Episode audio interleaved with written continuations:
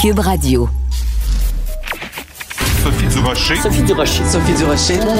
Mon nom est Sophie Durocher. Sophie Durocher. Des opinions éclairantes qui font la différence. Cube Radio.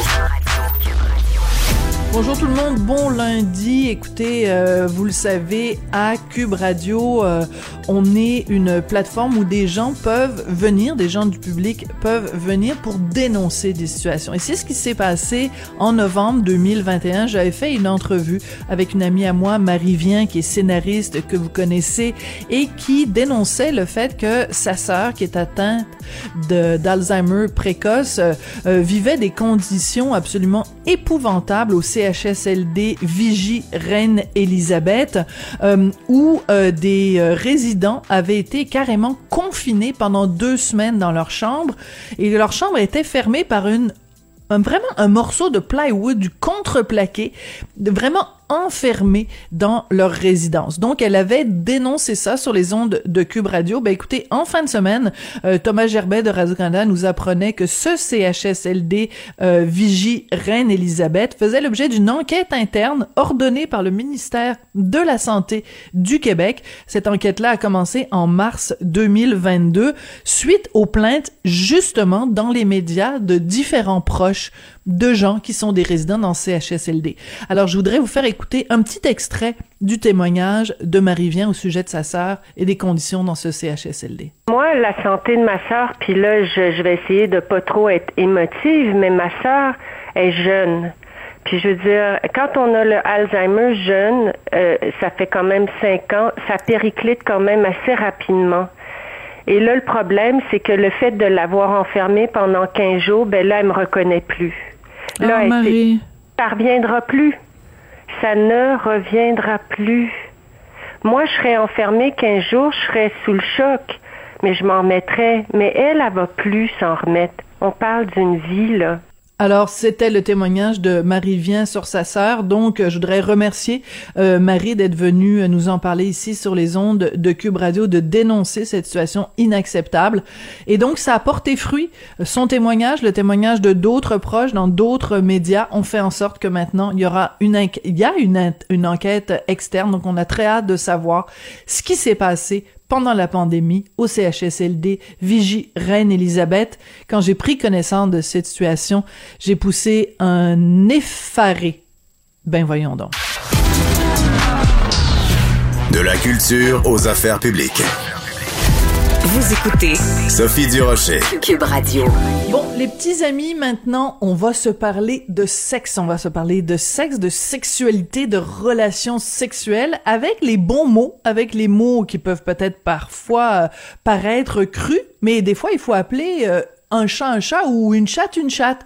On va en parler avec Anne-Marie Ménard, alias Oli avec Anne-Marie. Elle est sexologue et elle fait vraiment un malheur sur la plateforme TikTok. Bonjour Anne-Marie. Bon matin. Écoutez, euh, je pour me préparer pour l'entrevue, j'ai passé beaucoup de temps sur votre compte TikTok et à un moment donné, mon mari est venu me voir en me disant "Mais qu'est-ce que t'écoutes? J'entends juste les mots pénis, vulve, vagin, clitoris.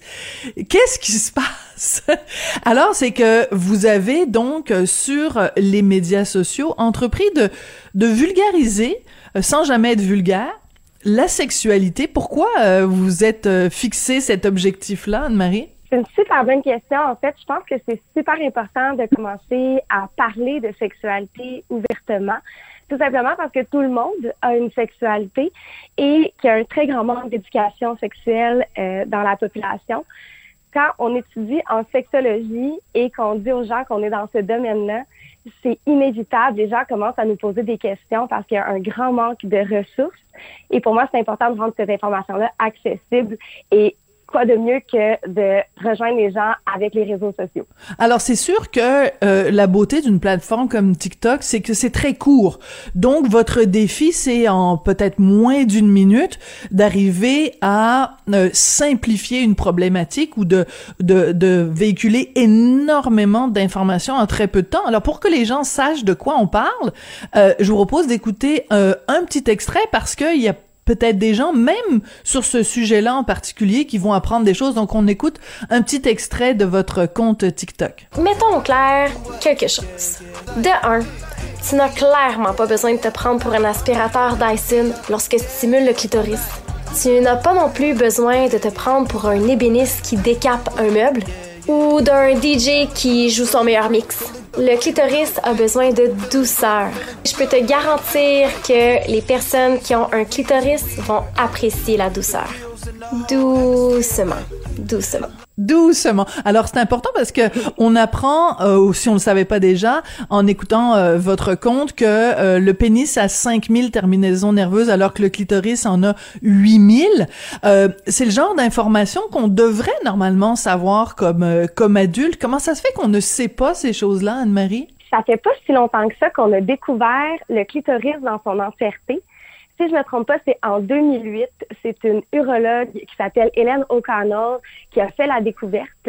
Et euh, malheureusement, le clitoris fait pas partie des cours d'éducation à la sexualité. Déjà, euh, on en offre très peu d'éducation à la sexualité dans les écoles ou en général. Et le clitoris est un mot qui a complètement disparu des dictionnaires pendant super longtemps. Et donc, on n'est pas au courant de comment il fonctionne. Il y a beaucoup de gens qui ne savent pas que le clitoris mesure entre 10 et 15 cm. Euh, et je pense que c'est vraiment un message que j'essaie de passer. En fait, j'adore parler du clitoris sur les réseaux sociaux. oui, mais c'est génial. Et c'est génial parce que quand vous le faites, vous avez comme une espèce de, de représentation, je sais pas si c'est en plastique ou en caoutchouc, en fait, de, de du clitoris au complet. Parce qu'on pense que c'est juste le petit bouton rose, là. mais en fait, c'est tout les terminaisons nerveuses, ça va des deux côtés, etc. Et à un moment donné, vous faites une affirmation quand même assez surprenante. Dans, dans une de vos capsules TikTok, vous dites euh, l'orgasme vaginal, ça n'existe pas. Alors je veux pas vendre tous les punchs, mais mais pourquoi ça n'existe pas? Puis il y a plein de gens qui vous qui vous mettent au défi, hein, qui disent euh, voyons donc, c'est juste parce que t'as pas rencontré le bon gars et tout ça. mais ça ça provoque des discussions quand même intéressantes. Oui, puis je, ne cacherai pas que je fais quand même exprès là, pour, euh, oui. Euh, envoyer des punchs comme ça. Mais en fait, euh, c'est vrai, l'orgasme vaginal n'existe pas et j'invalide pas les sensations qu'on peut ressentir lorsqu'il y a une stimulation là, au niveau interne. Mais en fait, le clitoris, comme j'ai mentionné, mesure entre 10 et 15 cm et c'est majoritairement un organe interne. Ce qui fait en sorte que lorsqu'on stimule à l'intérieur du vagin, on stimule indirectement le clitoris.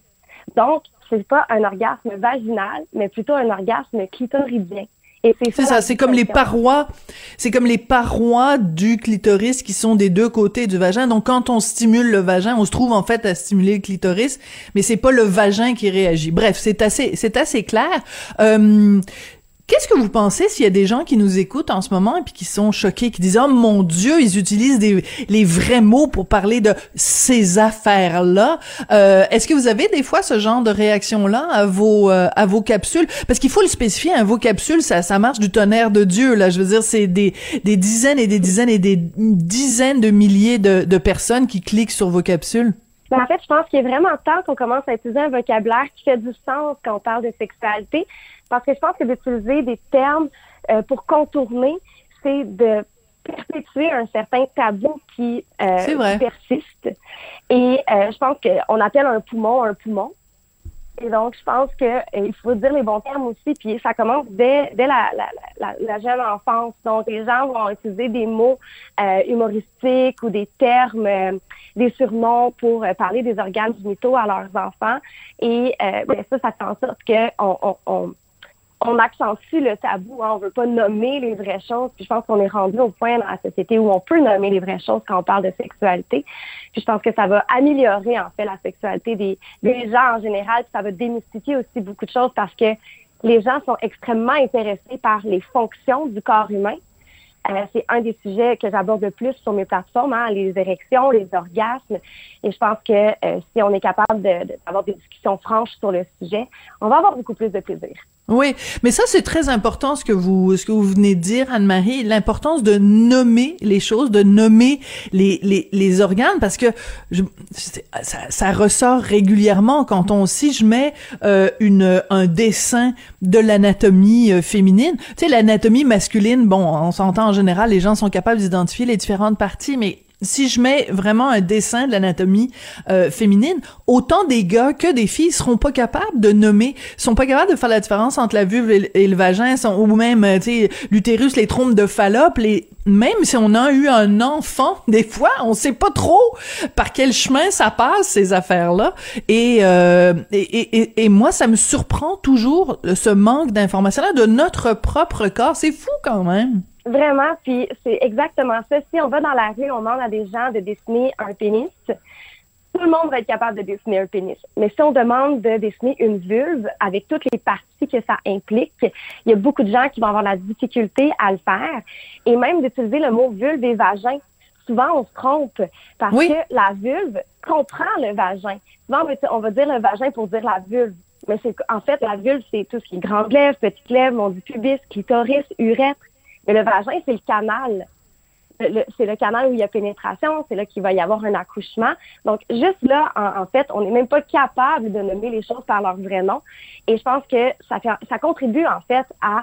Euh, il y a beaucoup de mythes entourant la sexualité des personnes ayant un vagin, des femmes. Je pense que ça, ça contribue à, en fait, ça aide pas les femmes à s'émanciper. Oui. Alors, vous venez de faire euh, une petite correction ou enfin, vous avez fait euh, un, un, petit lapsus peut-être. Vous avez dit les personnes qui ont des vagins, les femmes, et ça revient régulièrement dans votre, euh, dans vos, dans vos capsules TikTok. pourquoi on peut pas juste dire femme? Pourquoi on se sent obligé, les gens de votre génération, Anne-Marie, de dire des personnes avec un vagin? J'imagine que c'est pour être inclusif avec les personnes transgenres, mais pourquoi on dit pas simplement le mot femme? Parce que même quelqu'un qui est transgenre va dire je suis une femme transgenre, donc j'ai un petit peu de enfin j'ai un questionnement par rapport à votre votre utilisation justement à quel point vous dites à quel point vous vous dites c'est important d'utiliser les bons mots donc euh, je veux dire à un moment donné une femme c'est une femme non? Mm-hmm.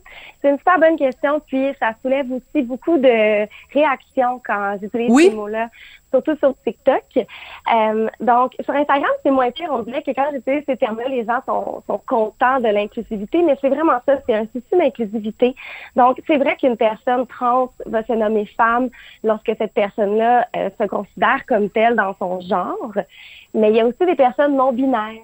Donc, ces personnes-là vont euh, ni se sentir femmes, ni se sentir hommes, indépendamment de leurs organes génitaux, indépendamment, indépendamment du sexe. Et donc, c'est par souci d'inclusivité. Mais c'est pour ça que je dis toujours les deux. Je dis femmes et personnes ayant un vagin. Euh, parce que je pense que euh, à la fin de la journée, je me dis c'est une personne ayant un vagin. Donc, on peut dire les choses de cette façon-là aussi. Mais c'est vraiment un souci d'inclusivité. Puis je pense que euh, c'est pas tout le monde encore qui est prêt à utiliser ce langage-là. Ouais, moi je vous le dis, je suis pas prête. Parce que je veux dire, une femme, c'est une femme.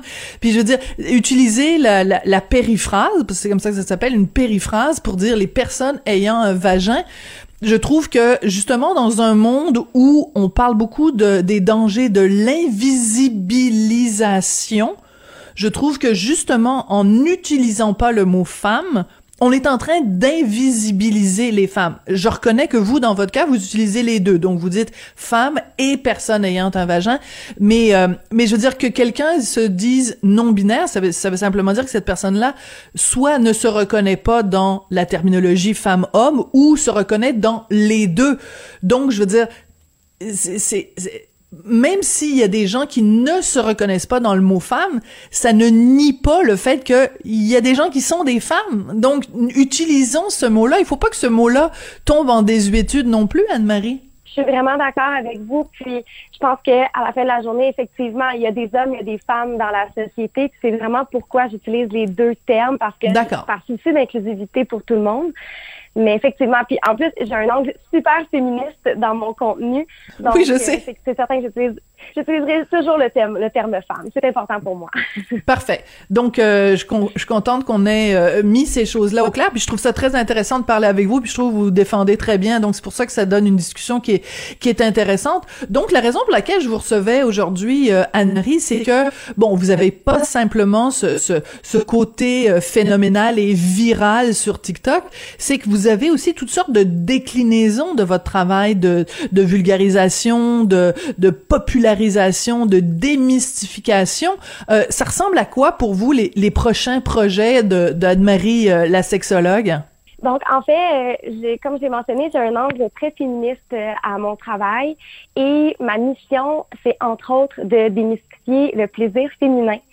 Et j'ai décidé de mettre sur pied une plateforme qui s'appelle Réponse sexuelle, qui est une plateforme qui offre des ateliers mensuels. Donc, toutes les, en fait, c'est des ateliers hebdomadaires toutes les semaines, on sort des ateliers sur des thématiques comme le désir sexuel, la communication, l'orgasme. Ce mois-ci, c'est le tantrisme. Donc, ça fait un an que cette plateforme-là est mise sur pied. On aide des milliers de femmes à s'émanciper, à s'épanouir sexuellement à travers des ateliers, des exercices introspectifs, des outils. Et cette plateforme-là, je l'ai créée parce que en consultation ou à travers les réseaux sociaux, j'ai vu que les mêmes questions revenaient constamment. Et je, sais qu'il y a un très grand pouvoir de transformation à travers l'éducation. Donc, cette façon-là aide depuis un an les femmes à se redécouvrir, en fait. Est-ce qu'il y a des femmes qui vous écrivent, des fois, qui vous contactent en vous disant euh, Grâce à vous, j'ai eu un orgasme pour la première fois » Oui, j'en ai, puis je trouve ça absolument merveilleux. Euh, plein de personnes qui arrivent à se, se, découvrir, se redécouvrir, à reconnecter dans leur relation, reconnecter avec soi je trouve ça, je trouve ça merveilleux. Puis, euh, comme je le mentionnais, il y a quelque chose de très puissant dans l'éducation. Le, fait de savoir qu'on est normal, le fait de valider certaines informations à propos de nos émotions, de nos sentiments, nos sensations, euh, ça peut faire des changements absolument incroyables.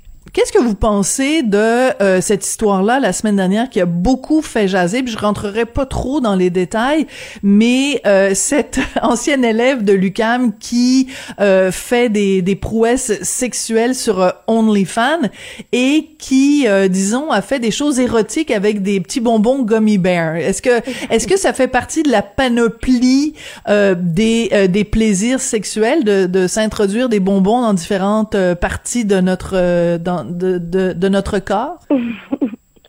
bon, euh, il y a plusieurs étapes pour répondre à cette question-là, je pense.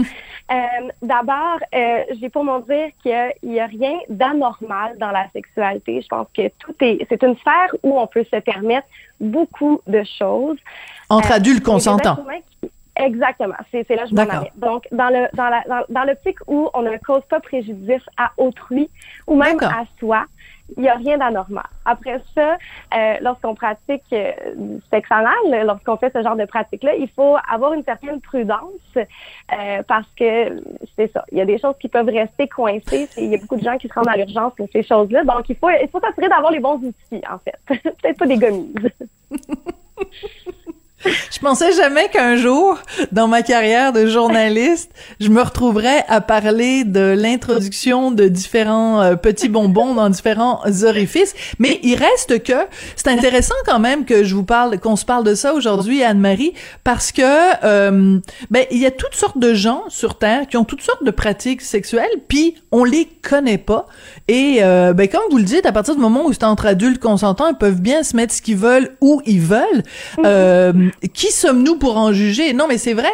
Mais ça démontre aussi que quand une histoire comme ça euh, sort, ben euh, tout le monde, euh, tout le monde est un petit peu en train de rigoler. Mais je veux dire, euh, à la rigueur, pourquoi pas là? Ben à la rigueur, pourquoi pas? C'est ça. Je pense que ben, la plupart des choses se font dans l'intimité.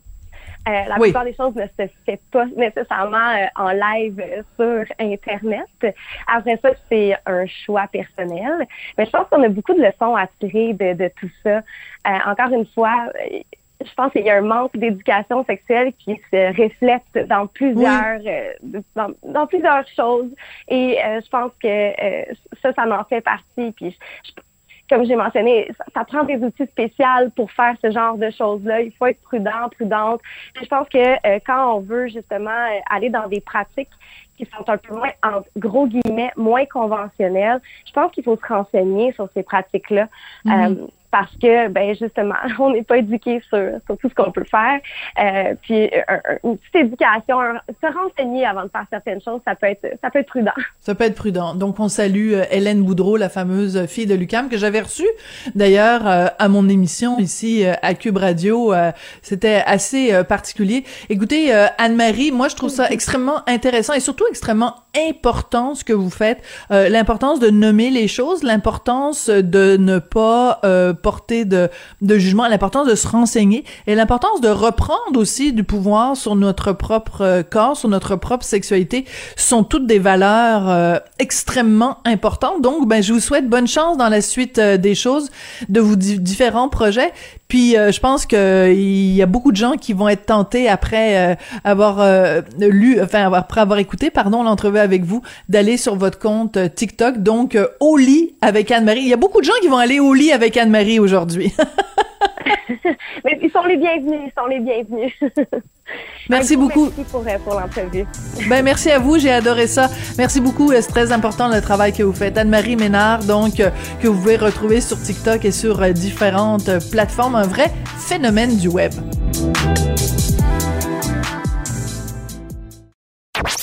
Sophie Durocher. Une femme distinguée qui distingue le vrai du faux. Vous écoutez Sophie Durocher. C'est une tradition en France, le 1er mai, bien sûr, journée euh, du travail, journée des travailleurs, donc euh, des, euh, des défilés, des manifestations, pas juste le muguet. le 1er mai, c'est traditionnellement la journée où on, on, célèbre les travailleurs, mais ça a mal tourné hier, ce 1er mai. On va en parler avec Rachel Binas, qui est chroniqueuse ici à Cube et qui est aussi journaliste indépendante. Vous pouvez la lire dans Marianne et dans l'Express, entre autres. Rachel, bonjour. Bonjour. Rachel, vous étiez hier, à, on appelle ça comment, un défilé, euh, une manifestation, un rassemblement, ça, ça s'appelle comment et pourquoi ça a dégénéré? Oui, le, le, on peut dire le défilé du 1er mai, en effet. Euh, une, une, manifestation, euh, euh, tout ça, tout ça, tout ça passe, passe très bien. Ça a dégénéré. Alors, euh, quand on dit que ça a dégénéré, ça a dé, dégénéré vraiment en marge du cortège, euh, c'est-à-dire à la fin, au moment de la dispersion. Euh, on, selon le, le, gouvernement, il y avait environ 100 000 personnes, plus de 100 000 qui ont manifesté euh, en France et environ 17 000 à Paris. pour à la fin 46 interpellations à Paris. Quand même. Donc il y a quand même, euh, voilà, c'est un certain nombre d'interpellations, mais ça ne ça ne résume pas non plus euh, le cortège. Mais en effet, de, depuis plusieurs années, euh, au moment de, de, la dispersion, à la fin de, de la manifestation, de, la marche qui va euh, de République à Nation, on observe des mouvements, euh, des, des black blocs, comme on les appelle dorénavant, qui infiltrent donc les manifestations. En fait, elles infiltrent, ils infiltrent les manifestations traditionnelles et ils font preuve de de, violence, euh, de violence que ce soit sur les biens ou sur les sur les personnes, euh, avec euh, l'idée derrière de, de, produire des images. Euh, ce sont des, des casseurs, hein, plus que des théoriciens de leurs propres idéologies, euh, qui se sont pris, euh, bah, bien sûr, aux forces de l'ordre. C'est un jeu traditionnel du chat et de la souris aux banques qui peuvent être sur le passage, les banques et les assurances. Alors ça, à la rigueur, on peut le, on peut le comprendre. Je ne dis expliquer, hein, euh, enfin l'expliquer. Oui, oui. C'est-à-dire qu'ils sont anticapitalistes. On comprend fort bien qu'ils sont anticapitalistes. Voilà. Mais euh, qui s'en sont pris également, par exemple, à des abribus. Euh, alors pourquoi politiser un abribus? C'est difficile hein, à comprendre, euh, qui, qui, fait office justement de, de transport en commun. Euh, c'est aussi euh, pour bah, les classes ouvrières. Personnes. Pour les classes ouvrières, donc c'était anticapitaliste, mais... voilà, c'est pas très compréhensible. Mais c'est quand même, voilà, c'est le transport en commun euh, contre le réchauffement climatique et la possibilité pour les personnes les, les moins fortunées de pouvoir se déplacer. Il y a, il y a cette idée-là, c'est-à-dire de produire des images pour les caméras et de s'en prendre aux policiers, voire même, on l'a vu, aux pompiers qui voudraient intervenir dans ces moments-là. Voilà. Euh, par contre, je voyais passer le ministre de l'Intérieur, Monsieur Darmanin, qui euh, dénonçait évidemment ces violences-là et qui dénonçait le fait que euh, quelqu'un comme euh, Jean-Luc Mélenchon avait pas pris la peine de montrer sa solidarité envers les forces de l'ordre. Donc, en, en France, on, on a l'impression que il y a, y a, jamais rien qui n'est pas politisé ou qui finit pas par être politisé. Est-ce que je me trompe, Rachel? C'est le grand paradoxe, notamment la réaction, en effet, de Jean-Luc Mélenchon, qui a dénoncé alors à la fois les casseurs, mais aussi le préfet de police en charge de la sécurité à, Paris, en disant que justement il avait failli et, donc il était tout aussi responsable que les casseurs. Ce qui, peut paraître amusant, parce que euh, la France insoumise a une position, c'est-à-dire le parti de Jean-Luc Mélenchon, assez paradoxale sur la police. On aime à la dénoncer, pointer du doigt, manifester aux, côtés de collectifs comme la police assassine, etc. Et, et ensuite, euh, on vient jouer quasiment les pleureuses en expliquant que finalement ils n'ont pas ils n'ont pas fait leur travail euh, et que on ne peut plus manifester euh, de manière euh, de manière sereine. Ce qui est assez faux, hein, parce que moi j'ai croisé un certain nombre de la France insoumise, euh, l'essentiel du cortège jusqu'à bah, voilà jusqu'à la fin, c'est parfaitement déroulé. Il n'y avait aucun risque et ça en grande partie grâce aux syndicats qui alors certes n'ont plus la puissance d'antan, mais qui ont encore les moyens bah, de tenir et d'assurer la sécurité dans les cortèges. Mhm. Euh, c'est eux qui, qui l'assurent. Donc euh, oui, c'est le paradoxe de cette gauche qui euh, aime à dénoncer la police, sauf quand elle en a besoin. J'adore la façon dont vous résumez les choses, mais on en a aussi ici au Québec des gens comme ça, des gens qui qui crient tous les policiers sont des salauds, mais quand ils se font harceler, la première chose qu'ils font évidemment c'est d'appeler la police, ou alors encore des gens qui disent il faut définancer la police, hein, ce fameux mouvement euh, aux États-Unis, defund the police, mais et qui après se plaignent que la police ne soit pas efficace ou qu'il n'y ait pas suffisamment de force de l'ordre quand euh, quand c'est leur sécurité qui est en jeu. On en a aussi des comme ça chez nous. Euh, vous avez, on a parlé un petit peu de, de Jean-Luc Mélenchon. Ça nous emmène quand même à notre deuxième sujet. C'est dans les notes que vous m'avez envoyées pour votre chronique d'aujourd'hui, Rachel. Vous nous dites la gauche française qui se fracture un peu plus davantage chaque jour. Rappeler quand même que euh, aux élections, Anne Hidalgo a obtenu, mais même pas 2% des voix. C'est rien du tout pour le Parti socialiste. C'est rien du tout. Et quand on sait qu'il y a encore quelques années, en 2017. Euh, euh, non, pardon, en 2000, 2012, je crois. Il avait l'essentiel des départements, des régions, la présidence de l'Assemblée nationale, du Sénat, l'essentiel des grandes villes. Et euh, on a aussi le, président François Hollande. Hein, euh, ben oui, c'était un socialiste, oui. C'était hier, c'était encore hier quelque part. Hein.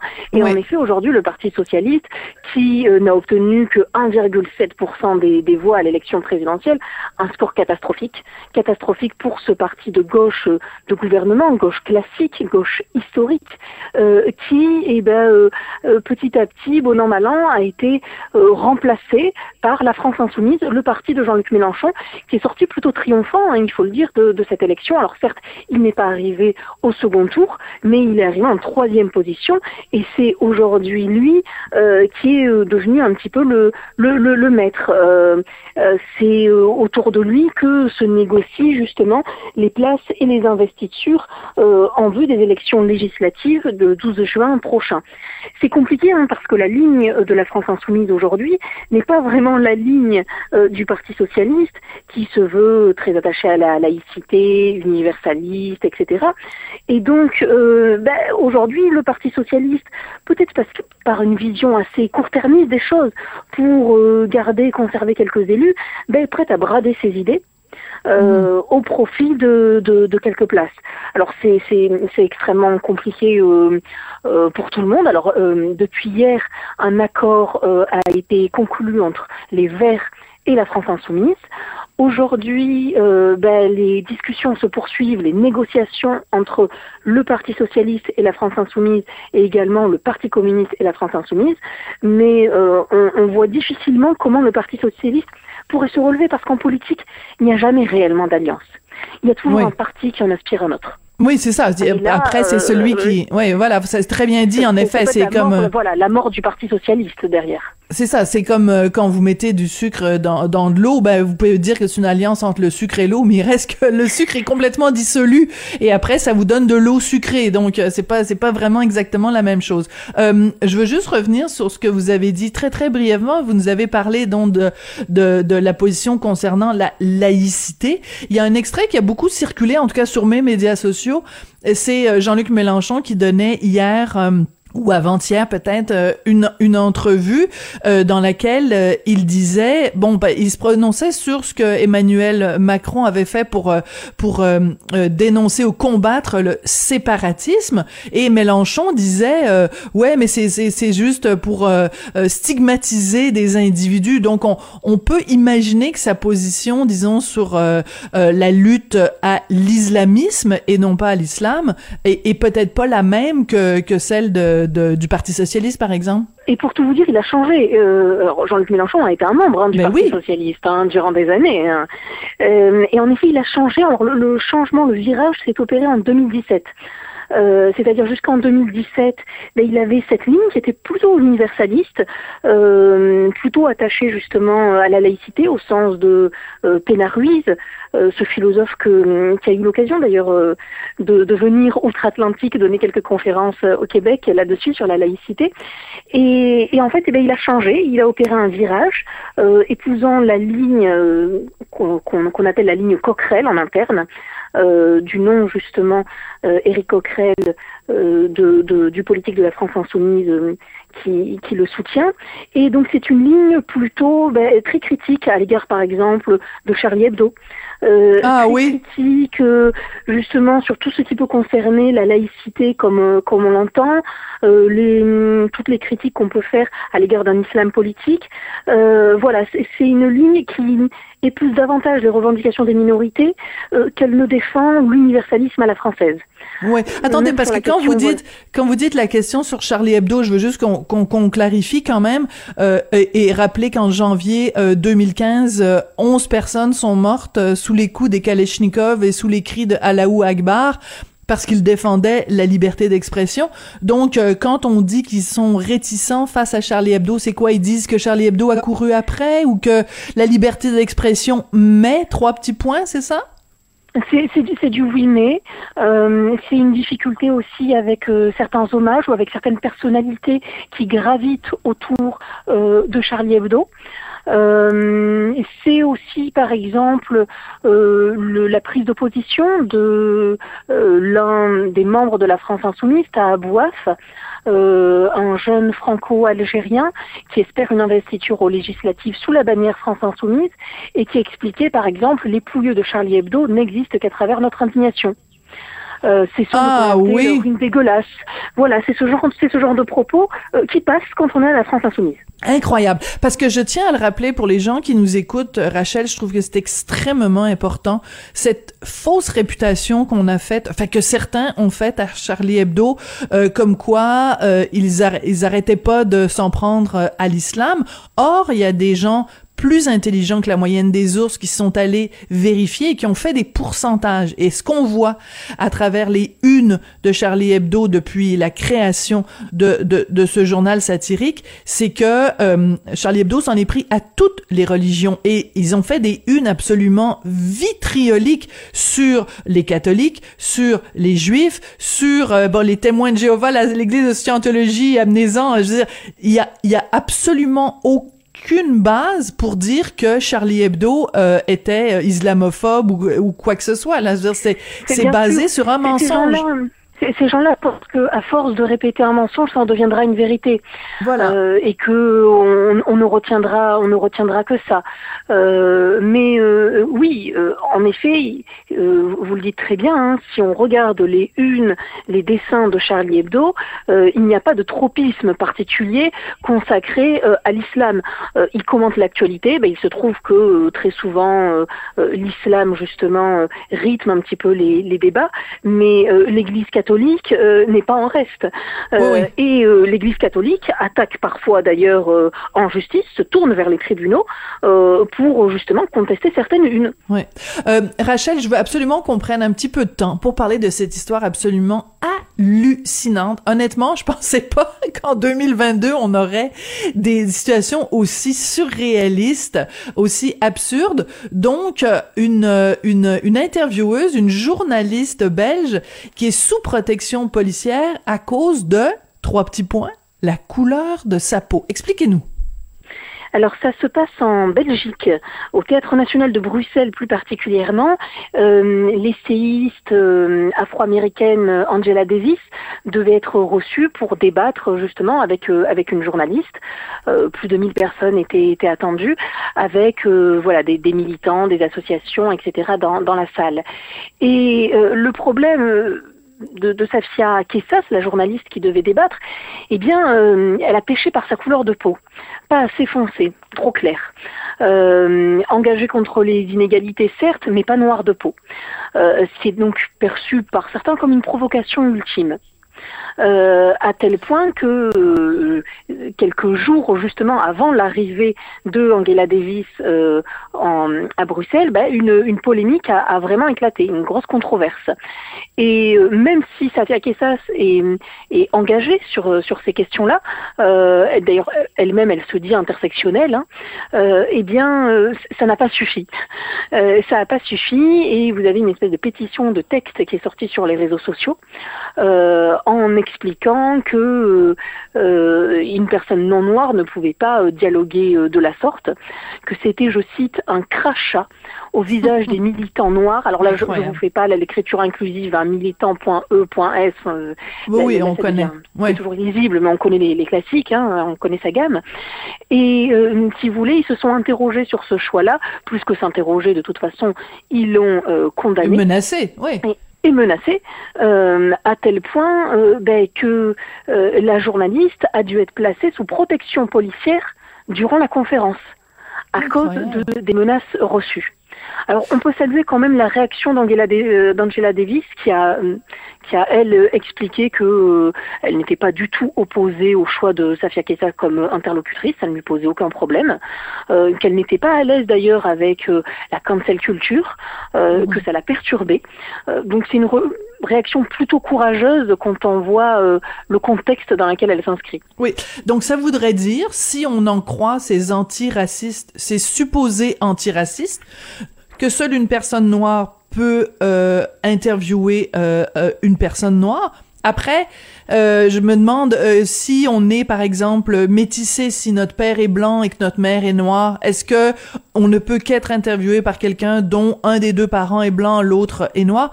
Quand on commence à rentrer dans ce genre de catégorisation et qu'on classe les gens selon le degré de, de, de, noirceur de leur peau, on n'en finit plus et on, on, arrive avec des situations complètement euh, complètement absurdes. Et c'est oui, d'autant plus absurde qu'on pourrait aller jusqu'au bout de, de, et dire mais peut-être qu'elle se sent noire puisque le ressenti a une ah, place ben extrêmement importante chez ces chez ces militants et en effet c'est le rétablissement d'un nouveau racisme en effet qui cache son nom mais un bon racisme et au nom du bien on s'autorise le pire. Voilà, au, nom du bien, on, s'autorise le mal.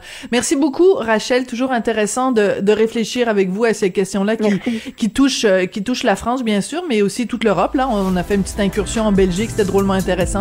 Rachel Binaz, vous êtes donc euh, chroniqueuse ici à Cube Radio, journaliste indépendante. On peut vous lire dans Marianne et dans l'Express. Merci, puis on se retrouve lundi prochain, Rachel. Merci. À lundi. Avertissement. Cette émission peut provoquer des débats et des prises de position pas comme les autres. Vous écoutez Sophie Durocher. Elle a développé une expertise reconnue partout dans le monde sur le sujet des manipulateurs, des pervers narcissiques. Elle a vendu des millions de livres. Elle est de passage à Montréal jusqu'au 7 mai pour nous parler de son ouvrage Les manipulateurs sont parmi nous, mais en version illustrée. Elle est au bout de la ligne, Isabelle Nazar-Aga, thérapeute cognitivo-comportementaliste française. Bonjour, Madame Nazar-Aga. Bonjour. Écoutez, vous aviez donc écrit ce livre, Les manipulateurs sont parmi nous, euh, qui a beaucoup fait parler, qui a touché beaucoup de gens, qui s'est vendu à des centaines de milliers d'exemplaires. Pourquoi en faire aujourd'hui une version illustrée? Qu'est-ce que les illustrations apportent de plus à ce livre qui est maintenant un classique? Alors, c'est un petit livre. L'original fait quasi 300 pages. Celui-ci est le tiers permet aux personnes qui n'ont pas le temps de lire ou qui n'ont pas l'habitude de lire de pouvoir justement avoir accès à l'essentiel de l'explication concernant la, euh, le repérage de ces personnalités narcissiques qui nous entourent, malheureusement, dans la sphère privée, dans la sphère euh, professionnelle aussi. Mais euh, le fait que ce soit illustré a permis d'éliminer par rapport euh, au livre d'origine tous les témoignages et les exemples qui peuvent être un peu plus longs à euh, décrire et ne se fait que par la vision de quelques sketchs, on va dire ça ainsi, entre deux ou trois personnages que j'ai fait illustrer. Donc c'est un moyen d'avoir accès à ces informations, à apprendre comment ça fonctionne, euh, ces gens-là, et comment s'en défaire, euh, mais de façon plus directe, plus rapide. Euh, ça s'adresse également aux jeunes de 15 ans, euh, qui ne lisent de moins en moins, hein, ou alors ils, ils sont sur, euh, sur leur tablette, sur leur Ouais. téléphone. Et donc c'est un format, c'est un format d'un gros téléphone aussi. Voilà, c'est bien, c'est bien, comme ça, ça se tient dans la main comme on tiendrait un téléphone. Euh, ce qui est intéressant, c'est qu'en effet, vu qu'on voit des mises en situation qui sont illustrées, ça permet à plein de gens euh, de dire en un seul coup d'œil, instantanément, ben je me reconnais. Euh, ce- cette situation-là que je vois illustrée, ben c'est ce que mon patron m'a dit l'autre jour, c'est ce que ma cousine m'a dit, euh, c'est ce que j'ai vécu avec mon frère la semaine dernière. Alors que peut-être que quand c'est raconté avec des mots, peut-être que l'identification se fait moins automatiquement.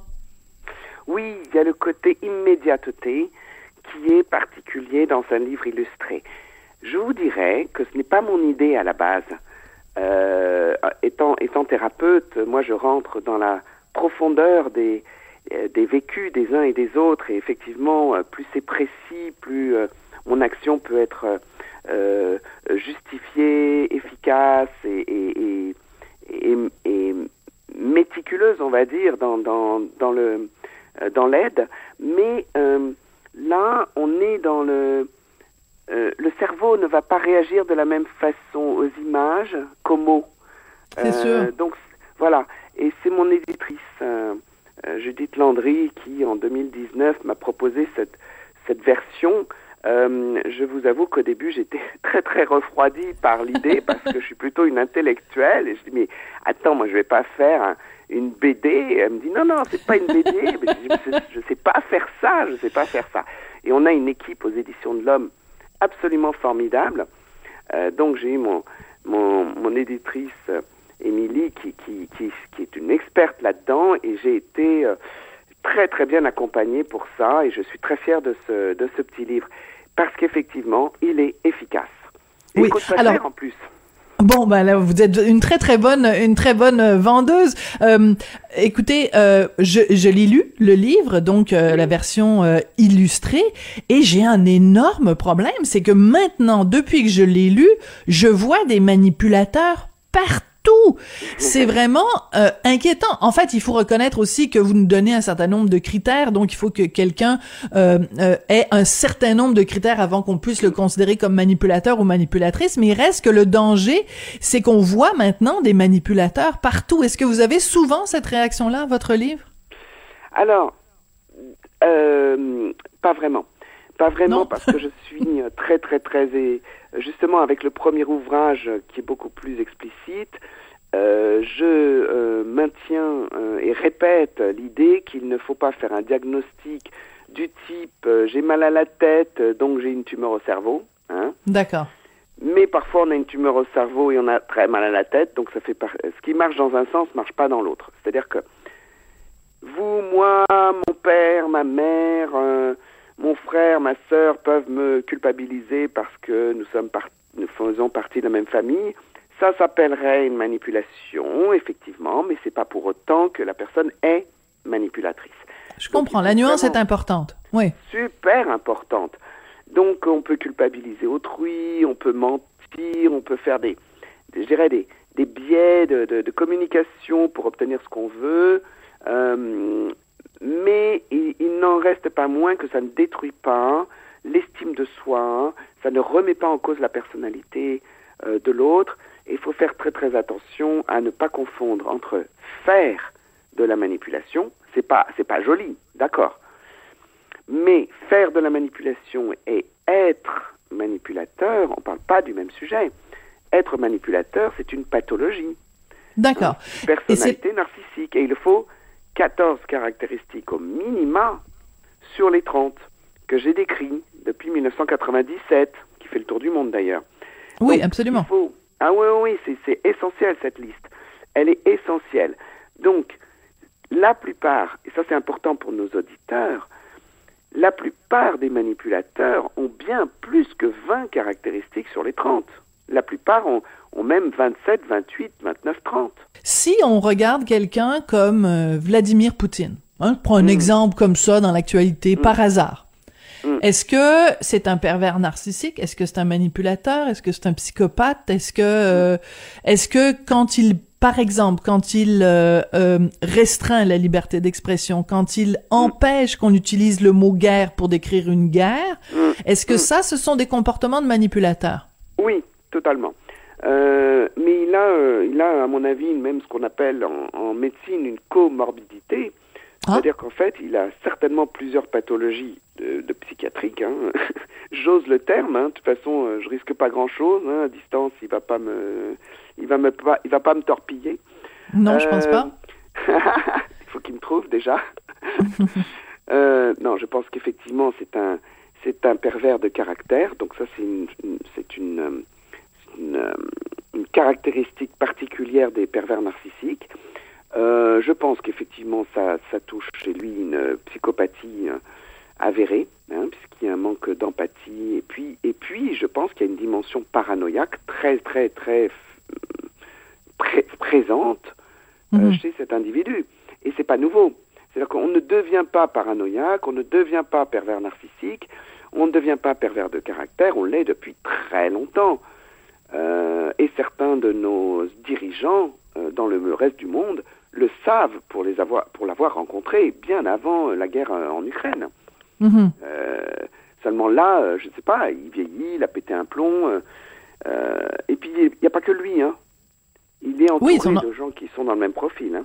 Oui, puis de toute façon, excusez-moi, Madame Nazaraga, mais quand on voit par exemple le comportement de certains euh, soldats russes qui ont, euh, je voyais une histoire en fin de semaine qui était vraiment à tirer des larmes euh, du corps d'un petit garçon de 10 ans qui a été violé devant sa mère. Mais je veux dire, ça prend, il faut un psychopathe pour faire ça. Donc, il y a peut-être le psychopathe en chef qui est à Moscou, mais sur le terrain, il y a des psychopathes en puissance qui se lèvent, qui se livrent à des exactions. Je veux dire, qui fait ça, violer un enfant devant sa mère? Ouais, ouais, non, mais ça c'est totalement abominable. C'est pas nouveau non plus. Hein. le viol est une arme de guerre hein, dans toutes les guerres euh, qui se sont produites. Maintenant, euh, le faire effectivement sur un môme et en plus euh, devant sa mère, on est face à un on, on, a affaire à un individu qui est lui-même très très tordu. Mais les chefs peuvent laisser faire ça parce qu'eux-mêmes ils sont tordus. Mm-hmm. Évidemment. Mais, mais bon, mais, là, je pense qu'on dépasse, on dépasse le sujet peut-être du, du, du pervers narcissique classique que vous et moi, on est amenés à rencontrer dans notre vie. Hein. Oui, mais c'est ça. Mais oui, mais après, après, on peut partir de, du personnage de Poutine et en fait voir des petits Poutines autour autour de nous aussi. Euh, et c'est là que votre livre est, est extrêmement intéressant, c'est qu'il y a toute une partie qui est euh, sur se donner le pouvoir, c'est-à-dire reprendre le pouvoir face à quelqu'un qui est manipulateur. Donc vous nous donnez même des, des exercices, des phrases clés qu'on peut qu'on peut apprendre pour euh, les ressortir quand quelqu'un, un manipulateur, essaye justement de, nous dénigrer, de nous, de miner notre confiance euh, en nous. Donc, euh, on, reprend le pouvoir sur notre propre vie face à un manipulateur. Ça, c'est important pour vous qui ait ce côté de, de proaction en réaction? Oui, oui, oui. C'est même fondamental, mais avant de pouvoir le faire, faut avoir pigé, compris qu'on est face à quelqu'un qui nous provoque. D'ailleurs, ce livre, il sert pas seulement face à des vrais manipulateurs hein, ou manipulatrices. Quand on dit manipulateur, c'est pas au masculin, hein, ça peut être euh, féminin. Mais euh, ça, ça, ça, marche avec des gens qui euh, nous provoquent, mhm. qui nous dérangent dans leurs propos, qui nous insultent, qui nous dévalorisent, qui nous déprécient, qui nous culpabilisent, qui nous menacent, qui inversent les sujets, qui nous accusent d'une réaction, par exemple, agressive alors qu'ils viennent de nous agresser par une ironie. Et donc, effectivement, la première étape, c'est de se dire, waouh, waouh, waouh, là, il y a un fonctionnement anormal. Mais ensuite, apprendre des phrases qui vont nous permettre de contre-manipuler ces personnes-là, ça nous sert d'abord à nous en sortir parce qu'on est moins détruit ou déstabilisé, mais également c'est que la personne manipulatrice ou qui nous vient de nous provoquer n'en aura plus envie, n'a plus envie de recommencer, parce qu'à ce moment-là, on devient lisse. Hmm. Il n'y a plus d'aspérité. Hmm. On, a, ouais, on il n'y a plus le contrôle sur nos émotions. Hmm. On fait comme si on n'avait plus d'émotions. Ok, tu Très intéressant. Tu as le droit de le penser, hein, tu sais. Ou les chiens font pas les chats. Si, si un parent nous, nous, nous accuse de quelque chose euh, qu'il fait lui-même. Voilà. Excusez-moi ma voix, je sors d'une angine. ah non, mais vous avez une voix formidable, au contraire, vous ah avez tout à fait une voix de radio. Une voix de radio ah. formidable, Madame Nazaraga. c'est ça, vous devriez en avoir euh, en avoir plus souvent. Écoutez, c'est absolument passionnant, donc j'encourage tout le monde à, à se procurer euh, ce livre-là dans la version euh, illustrée. J'aime beaucoup l'idée, en effet, que ça peut être une façon d'intéresser des jeunes peut-être qui lisent moins ou des gens qui sont moins portés vers la lecture. Et les illustrations sont vraiment absolument charmantes. C'est Madame Lambda. C'est son c'est son vrai nom, son nom de famille, c'est Lambda. Ah, c'est Sophie, Sophie Lambda. Elle est c'est une jeune, hein, elle a 26 ans. Hein. Elle est ah talentueuse, elle est de Nantes en France. Ben, on salue les gens euh, de Nantes. Merci beaucoup, Isabelle Nazaraga, d'être venue nous parler euh, aujourd'hui de ce livre-là qui sort donc euh, en version illustrée, les éditions de l'Homme. On salue nos collègues aussi. Merci beaucoup. Ça a été un plaisir de vous parler. Puis je rappelle que vous êtes au Québec jusqu'au 7 mai pour parler de ce livre. Merci. Merci beaucoup. Ça a été drôlement intéressant et c'est là-dessus que se termine l'émission. Merci à Jean-François Paquet à la réalisation, à la mise en onde. Merci aussi à Florence Lamoureux qui a fait la recherche pour euh, toute l'émission. Merci à vous d'être là. Merci d'avoir choisi Cube Radio et euh, ben, j'espère que je vous manipulerai pas en disant euh, écoutez-moi donc demain. à demain.